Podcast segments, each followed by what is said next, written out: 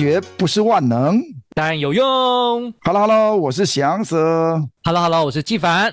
很高兴又到 Two Money Lover 节目了。对呀、啊、对呀、啊，今天呢，诶，我们又是在空中跟大家相会啦。今天我们纪凡跟我呢，一样是在两个不同的地方啊，我们又是远距录音呢。哎，对呀对呀。诶，今天这个节目我觉得很特别。我那个呃，其实也算是上一集节目的这个 Part Two 了，延续、哦。真的吗？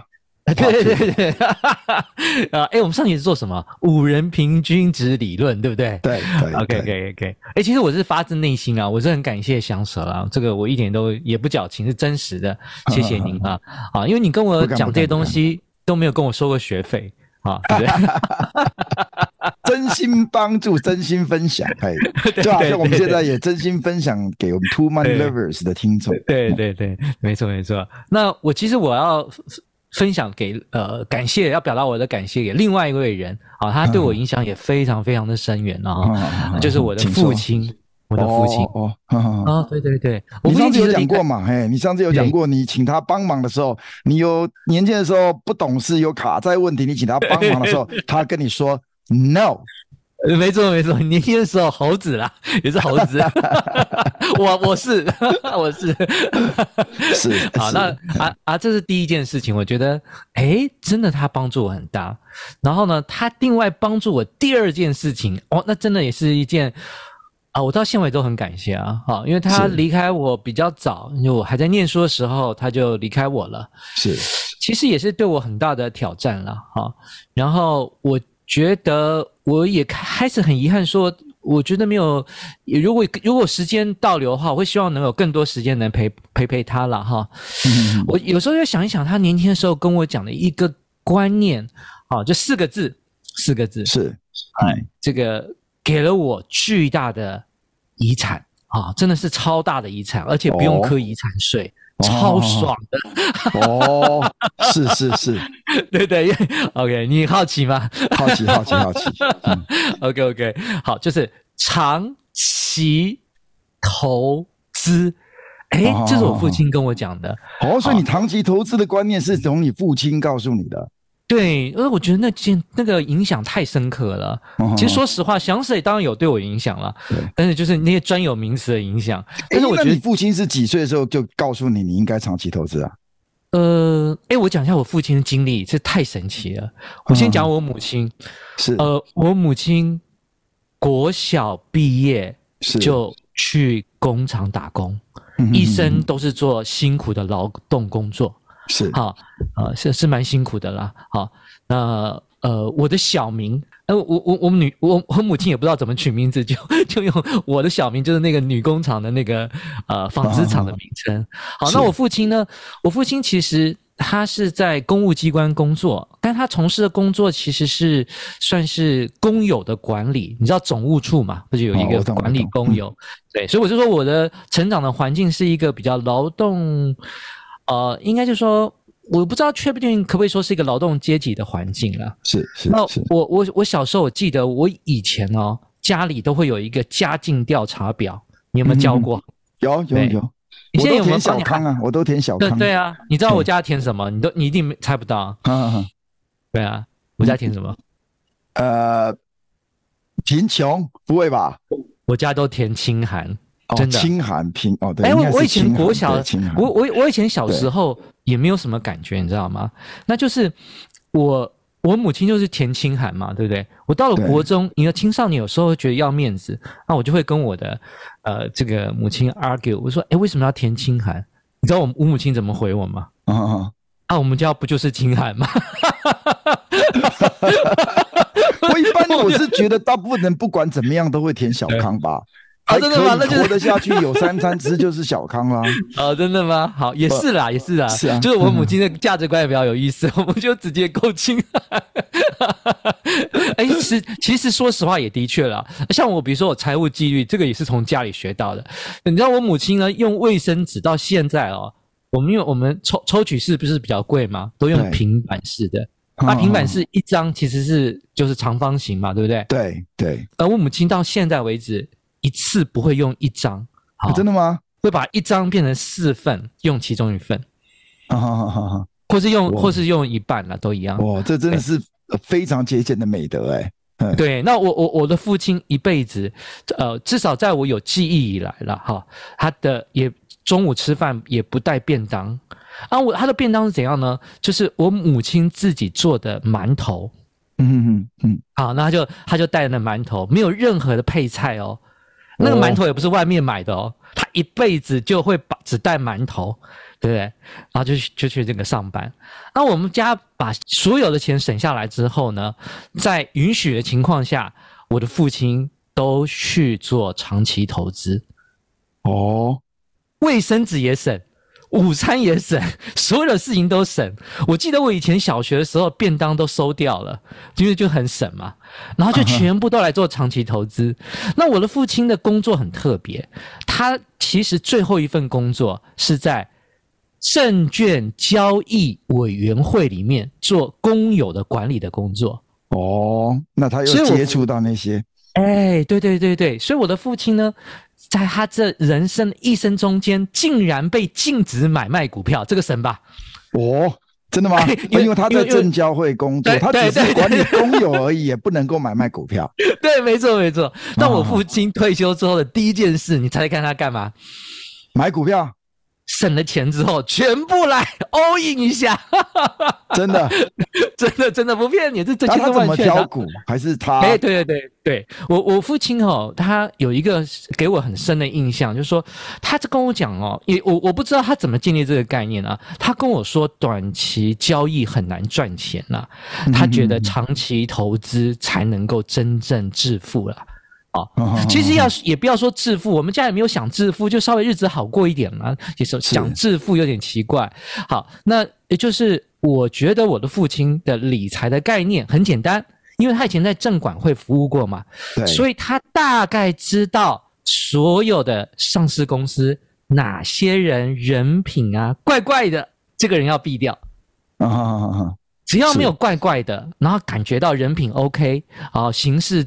比较光明磊落的这样的公司，嗯、对。平均投资，哦，就是去找好的品格的公司，因为呃，对对对，公司的品格其实就在于这个负责人的品格嘛，负责人品格不好，这公司品格一定不会好啊。对对对，然后呢，呃，那当然可能是因为我父亲会接触到，会因为有知道那。那个经证管会也会查核嘛，有些公司就有问题嘛，私底下就会聊。这个财报每次都催很久，哦，诸如此类的。是是是。那对，那他只要稍微正常的，他就平均投资。哦。就是那个时候，基本上哦，我印象中还没有 ETF 这种东西诶。嗯。所以我父亲超麻烦的，他就是全部平均。所以我记得我父亲去世的时候，我在整理他的股票的时候，一大堆零股。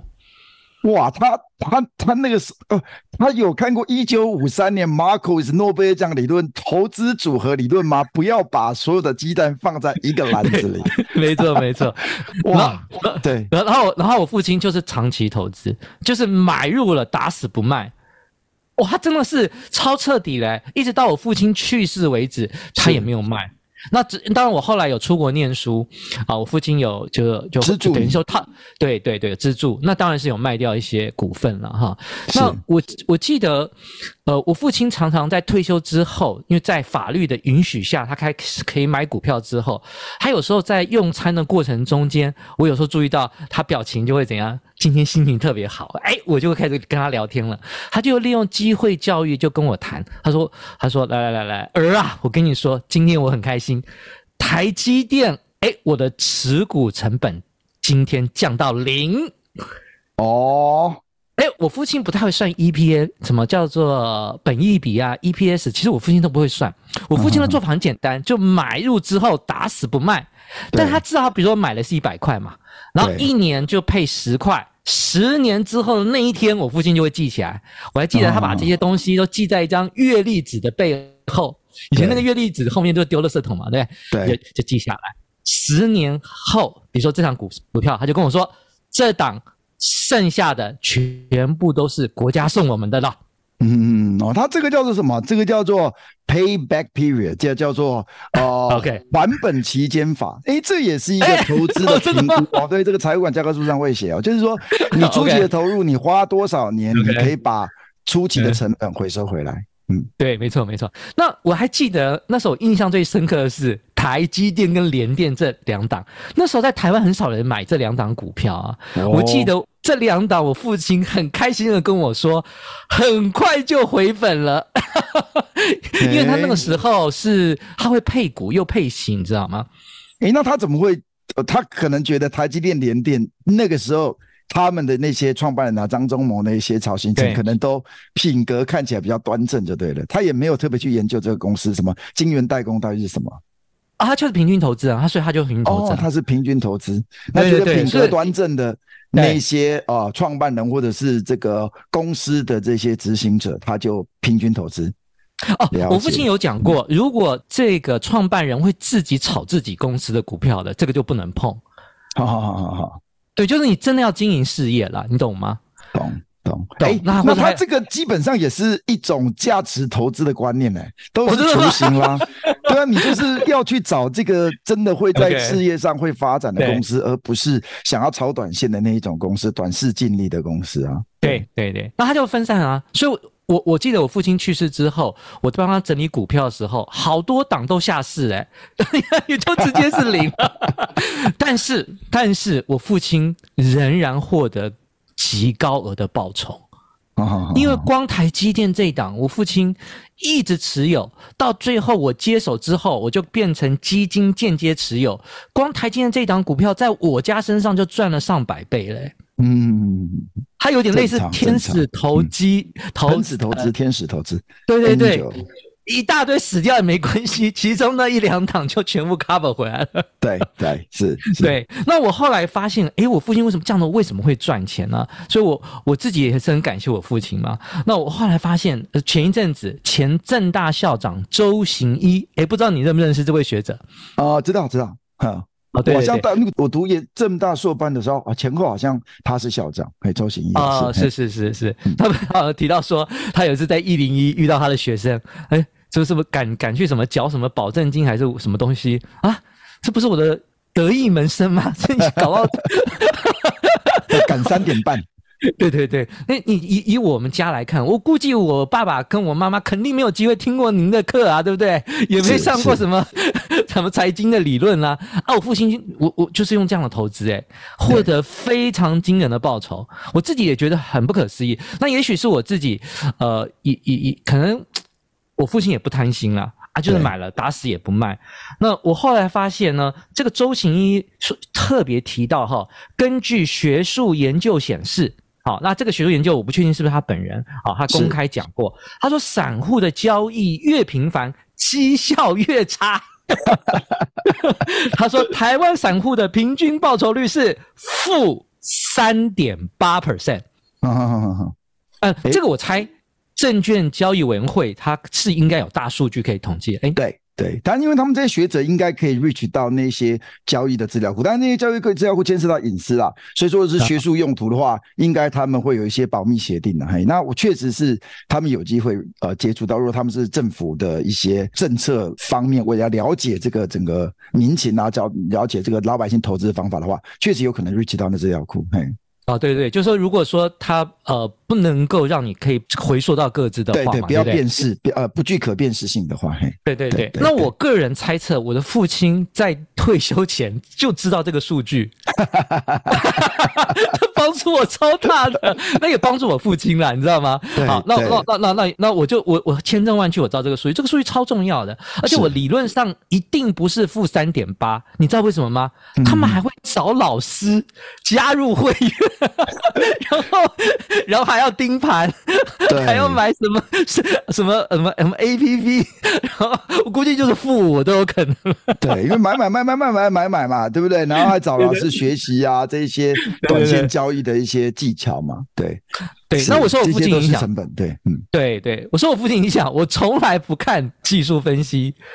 我父亲其实也不看，他完全不理那些东西。然后我记得父亲也很少看盘啊，不过也很谢谢我父亲那个年代网络没有那么发达。对啊，我父亲那时候你知道怎么看盘吗？他就带带着一个他随身携带的收音机啊，就有有条天线二三三零三十六点五，哎，就这样，他就这样。有时候还没等到自己的那家公司就睡着了，我就看到我我爸爸就在椅子上睡着了，就更没有办法没有办法看 饭。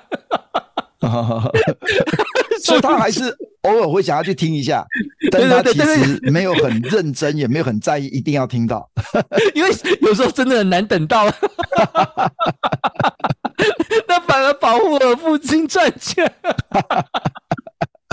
哦，因为哎、欸，对，因为这个在这个财这个行为财务里哦，有一种叫做这个叫错置效果哈，哦，就是因为大家呢，这个如果说啊获利的话会急售哦，你就说哎赚了哦，就赶快落袋为安，然后呢，如果说下跌的话会惜售，所以才会有人住套房啊。套牢了，像什么宏达电套在一千二、一千三，到现在都还舍不得卖，因为看什么时候宏达电会再涨回一千二、一千三了。因为这就是套在高点嘛。因为这个其实是因为人不太理性嘛，哈。所以如果说你不去看这些这些，或你没有机会去接触这些这些数字的话，你也不知道可能你现在是赚了还是赔了。嗯啊，对对对，我的父亲也搞不清楚，其实他也不太清，他也不太会去看什么财报，那就买买了，他就是他只有一件事情，等等怎样，等回本的那一天，所以等都等很久，超好玩的，好可爱哦！我觉得我父亲真的是很有意思哈。然后呢，其实事实上以台股来看哈，台股事实上从什么时候开始呢？我印象中是从一九六七年。好，成立之后，好，那么一年，如果你买大型公司、小型公司，就像我父亲一样，啊，那他他可能也做一点筛选了。就平均买的话，你知道吗？就像我父亲躺在椅子上睡觉，然后拿着收音机，啊，可能也流着口水，也不知道在听什么，一年直接送你十五 percent 到你家，哦。一九六七年到现在长期投资嘛，对，不对？对对对。好，那你觉得，也许说我父亲那个，因为都乱，因为我父亲的确不懂嘛，所以买了很多已经下市了。那你说那？我们要比较稳一点，大型的公司那也可以。好，那我后来一直到我父亲快去世那个左右，我印象中终于有了一个福音出现了，叫 ETF 出现了。我还记得第一次有是真的，祥舍跟我讲的，我还不听，我还觉得祥舍很坏，为什么要讲三个英文单字，故意 哦，我听不懂就对了。哎，这个我们可以跟听众稍微讲一下了，ETF 就是这个他们叫 Exchange Trade Fund 哦。就股价指数型基金.那这基本上这种基金就是盯住指数，所以他们的这个基金经理人是被动管理，他们不需要选股。基金经理人要做的事情就是保证他这个 ETF 的报酬率是盯住指数的，指数涨五趴，他就是赚五趴；指数跌三趴，他就赔三趴。那就想办法复制指数报酬就对。那这种基金就叫 ETF。那因为他不需要去做证券研究，他也不需要去主动选股，所以说他的这个呃交易成本啊、管理费都比较低廉。对，那就是乘着指数往上走，乘着指数。如果从一九六七年到现在这个二零二三年，那台湾的这个呃经济成长指数往上涨，你就乘着指数往上。嘿，嗯，事实上这个对这个零零五零是从二零零三年零呃六月二十五号应该是上上架吧？好，OK，啊，到了台湾五十那时候叫台湾五十，对对，到到了二零二三年的五月三十号，因为刚好这个《远见》杂志有做个调查，大概约。二十年的时间，嗯，我大概每一年平均的年化报酬是九点九，就十 percent 了，十 percent。对啊，我特别还有算了一下，我还担心远见算错了啊，我自己算啊，发现远见真的算错了，远见是九点八，哎，我发现哎是九点九，因为事实上严格讲没有二十年了，我算到天了，你知道吗？嗯嗯嗯。你看我有多小心，这么细啊，这么细，我们赚钱真的是要拼了。是是，你看我母亲卫生纸要切一半，所以九点九哈。那那我那我父亲，我认为他应该赚更多，因为他连中小型都放都买啊，所以就是十五 percent 嘛，对不对？然后呢，如果你只要大型公司，就十 percent 送你啊。嗯哼哼，我觉得这真的简单到实在。难以置信的好，对。如果你主动投资，再讲一次，负三点八 percent，对。被动投资，然后呢，不分大小型，那就是十五。如果你只投资大型稳健的十 percent，嗯，这个十 percent 里面含什么？你知道吗？含中华电信、嗯、什么？怎样？还有国泰人寿？哎，是国泰人寿吗？还是国泰、啊、国、泰金控？哎，国泰金，国泰金。对，那、嗯、这这些看起来不会倒的，然后非常稳健的公司都含在里面呢。是，一年有十 percent 呢。嗯，我其实我跟很多人在讲这件事情的时候，没有人相信我在讲这这些话耶。嗯嗯，所以我自己，你说，我觉得这个。因为我为什么会大家会喜欢短期的进出哈？因为短期进出其实就好像为什么有些人喜欢在过年赌点小钱，因为他那个会有一种刺激感啊。它会有刺激感，哦、所以说你如果说在换球，或者说你觉得说哦，你真的选的这个股票，它真的涨，你会觉得自己哇英明神武，自己是股神呐、啊，对不对？那一种快乐感觉哦，然后会让你会有点像对吧？赌赌钱啊，或者说就是有点让你这样发分泌多巴胺，让你觉得开心吧，哈。所以我觉得这个短短脆还是有它的那种刺激感，有点对。没错，没错。那也当然啦，我也。不是说短 trade 一定不能赚钱，你要知道负三点八 percent 还是有人赚了。对，那是平均值了，平均值。对，因为每一个人都觉得自己很厉害啊，平均值我就是那一种高于平均的、啊。是的，是是。那因为我父亲不会这样做，原因是因为他可能就有点类似我们以前的节目中讲到的，叫做管理自己的不理性。啊、嗯，管理自己的不理性。对，因为我父亲可能就认为他就肯定没有那么厉害嘛，我父亲也不是学这个的，对不对？哦、对对，对，他工友排班，他很会排，但是你叫他研究这个，哎，那很难啊，博士，哎，哎，我怀疑，对，我觉得说不定，也许会，也许我们的那个听众，你像有一些我的学生啊，我说不定真的做有些城市交易或短缺真的很厉害的，我我不排除啦。但如果说对大部分的普罗大众来讲，你看你要花那么多的精力，然后你要去去。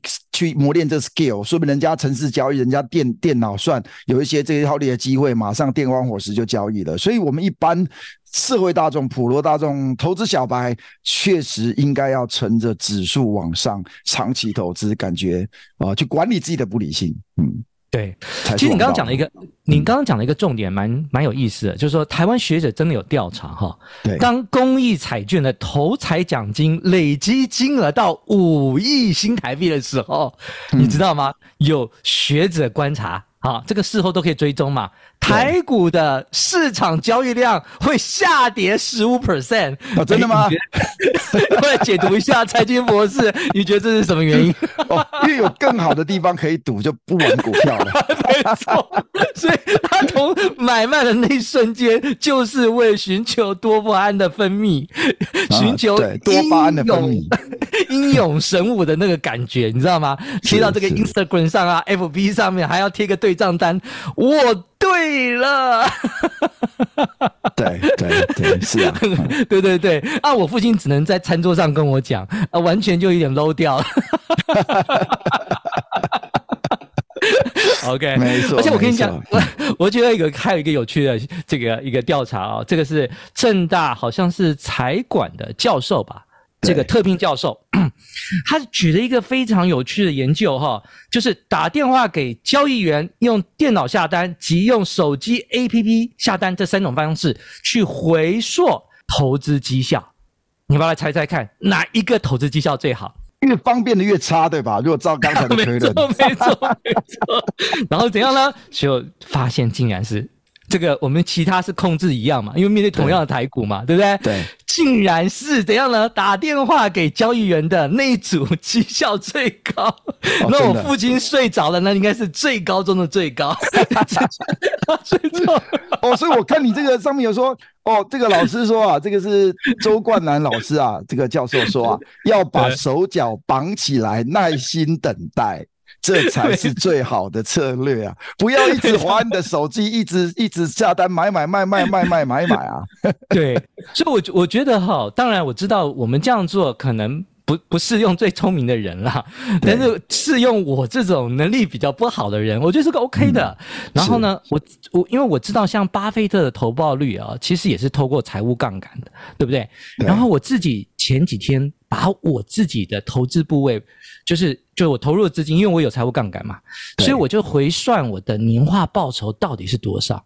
嗯、我赫然发现，我的年化报酬，像这种懒人投资，大概在十到二十之间啊，就中间的位置啊。是，那这个中间位置你知道吗？因为我没有算那么仔细嘛，是含我现金的部位哦。嗯嗯嗯，含我债券的部位哦，因为我不想算那么仔细嘛。对，也意含我的股票部位的投资报酬率，竟然是高于台股一九六七年到现在的每一年的年化报酬。哎，嗯嗯嗯嗯，我会发现这，对，那当然我有一些积极的介入跟加码嘛。对，所以也就是说，我后来就发现，我这样的投资很省力，我也不看。嗯嗯嗯，那你你也也许，我记得你曾经有问过我一个问题，我怎么样克制自己不去卖？你应该以前好奇过，像什么二零零八年金融海啸啦，那一种，对，或者是二零一九 COVID nineteen 啊，对，你怎么克制？对，哎，我克我的克制是这样，因为我父亲是拿收音机嘛，听听就睡着。那因为我们现在有网络嘛，有时候不小心看到一滑就可以卖，对不对？对。好，我跟大家彻底报告一下，我我我有没有网络交易的这个申请？有，可是我的交易的金钥已经不见了。我即便输入密码也不能交易，不见很多年了，可以这样子啊、哦？我都是想说我，我我跟你讲，你你这一集播出去哦，那个券商不会找我们业配啦。你这样子，他们赚不到钱呐，他们要交易才有赚钱呐。好，我们我们这个方法只适用于我，其他人不适用。对，好吧，是适用于我们这种渔夫渔妇吧？是不是？对对对，其实我认为啦，投资真的千。千千百种了，千丝万缕啊！对对对对，我其实也很正常啊。我记得这个教授特别提到了，他说其实有很多啦，就是应该这样讲说，这个呃，我记得这政大教授嘛，这个周冠南老师，他说他可以强调，因为我们人是不理性的啊，他建议我们可以建立一个自我控制合约。那我的合约就是不卖，然后这东西不见了。哎呀，你可以建立你自己的合约啊！啊，我合约比较蠢，比较蠢一点啊，对不对？那当然我也有定期定额，还有定期不定的，我的都有。事实上，COVID-19 的时候我也继续在买啊。其实我没有很在意那个股票的涨跌了。我记得，我记得二零二一年是不是就是 COVID nineteen 的过完的那一年？对，二零二零二零二一嘿。哎，二零二一对，那一年的过年，我就回我太太的，就是她的原生家庭嘛。那他们知道我用财务杠杆，那一年股票因为跌跌很惨嘛，我的家人呃非常紧张，都不敢问我股票的绩效怎么样。哎，嗯嗯嗯，你知道他们就是很蹑手蹑脚的不敢问我。然后后来终于有一个人勉强的说：“你还好吗？”嗯，然后我说：“什么还好吗？”我都没有意会过来。他说：“那。”股市不好操作哈，我就想了很久。哦，你是问这个，我就回去算了一下，竟然 二零二零我还是正的耶，二零二二二零二零对二零二零我还是正的啊，我还是正的。其实事实上，我相信很多人二零二零都是正啊，因为为什么？因为它跌一下就跌回来了。那因为我没有注对，因为我没有注意的人，我根本就不小心，它又会涨回来了。对，所以其实呃，我认为人真的你太关注在这个盘内哦，有时候反而会让你错失赚大钱的机会，还不如 follow 我父亲的这个。武功秘籍，长期投资哦，长期投资，所以你真的是极端长期投资的人。对，我是极端长期投资者，而且我实际上真的赚到钱了吗？而且我，你刚刚讲到说，我就说比十五还高一点嘛。其实我觉得跟巴菲特也没有差多少啊。对，而且那加上我还有一个秘密，以后我们要再让另外做一集。我为什么敢下的这个筹码，我可以长期投资？就是我会把贝塔值压到最小。嗯嗯嗯嗯。哎，我们想起来要不要讨论一下，分享一下什么是贝塔值？哦，贝塔值。一九六四年，威廉夏普的诺贝尔奖了。然后贝塔值其实就是一种系统风险指标了。贝塔值越小，代表系统风险是越小的。那这个当然有有机会我们再谈了。所以也是想办法，因为风险有两个指标吧，一个就是所谓的标准差嘛，越小越好。对对。贝塔值也是越小越好。那这是两个不同的风险的指标了哈。我们可能在这边没有办法三言两语了。没错，没错。那我的父亲就是听到睡着嘛，所以他没来不及卖嘛。那我呢？因为现在网络那么发达，我就是有时候会难免会起心动念要卖，我就选个贝塔值最小的部位。好，我觉得这个基金里面都可以查到什么是贝塔值。好，那我觉得今天聊了那么多，我觉得也希望给呃这个听众朋友一种投资的选择跟参考。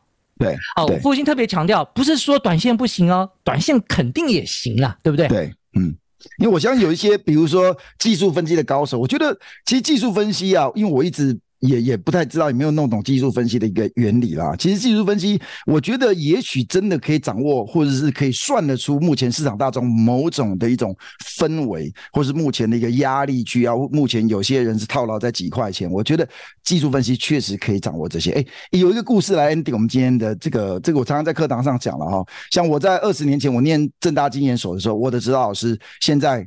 政大呃，正大经济系讲座教授啊，他是正大副校长哦，就我那时候指导老师，嗯、他呢也很有兴趣想要知道这个技术分析到底在干嘛。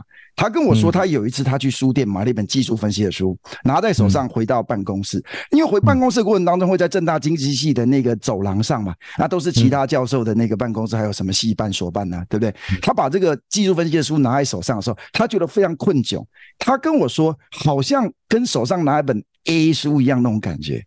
因为他怕，他怕遇到同事啊，同事说：“呃，你怎么看那种书的感觉？”这是我的老师亲口跟我讲的。所以说，至少在那个年代，我觉得经济系啊或财经系的教授，其实哎。欸不太认同技术分析，因为那个东西毕竟没有理论基础。在这个年代，我认为技术分析 maybe 可以掌握某一些人的一些呃心理行为，或是市场大众的一个氛围。但是，如果你真的要去驾驭这个东西的话，你要花的是很长很多很多的一个功夫。然后呢，买买买买买买买，在平均来讲，似乎刚刚纪凡告诉我们的数据嘛，其实报酬是低的。但我不排除里面有高手中的高手，高高手，没错没错，在技术分析啊或是短缺，它可以获利的。那是不是适合每一个？那是不是应该？也许纪凡跟大家分享的有一个耐心的，然后把自己手绑起来的 这一种方法啊，因为经济终究会成长嘛，对不对？就像我们之前几集提提的提到的 AI 的投资，哎，这些新的技术终究发展，一些好的公司终究会赚钱，终究会获利哦。对，让这一些，然后我们又透过 ETF 或是一些共同基金，能够适当的去分散风险。好像这个纪凡的。老爸也是啊，虽然他可能没有学过财务，但他知道要去分散投资、分散风险。那就算其中里面有几个雷、几个下市，也无 无伤大雅，因为里面有买到台积电。那其实，那这整个整个 package 包裹报酬率还是很好的。嗯，对。不过我我相信我这样的做也有它的潜在的缺点哦。我讲一个最潜在的缺点是什么？我的营业员，因为我还是用营业员，我比较老派了。我我营业员跟我的理专。都很讨厌我，你因为你你 你对他来讲，你不交易的话，你不买买买买买买买，对他来讲就是没有贡献的，你是一个无贡献的客户啦，loser。好，我觉得我们这一集时间也差不多了，不能拖太久了。好，那很开心，今天这个纪凡跟我们分享他父亲的一个交易的故事，也带给他很大影响。长期投资哦，那当然这个是呃纪凡给大家的建议。那每一个人当然你可以有你自己的投资方法，那不妨把这个投资的方法纳入你的参考。那我们今天节目到这里，拜拜，拜拜。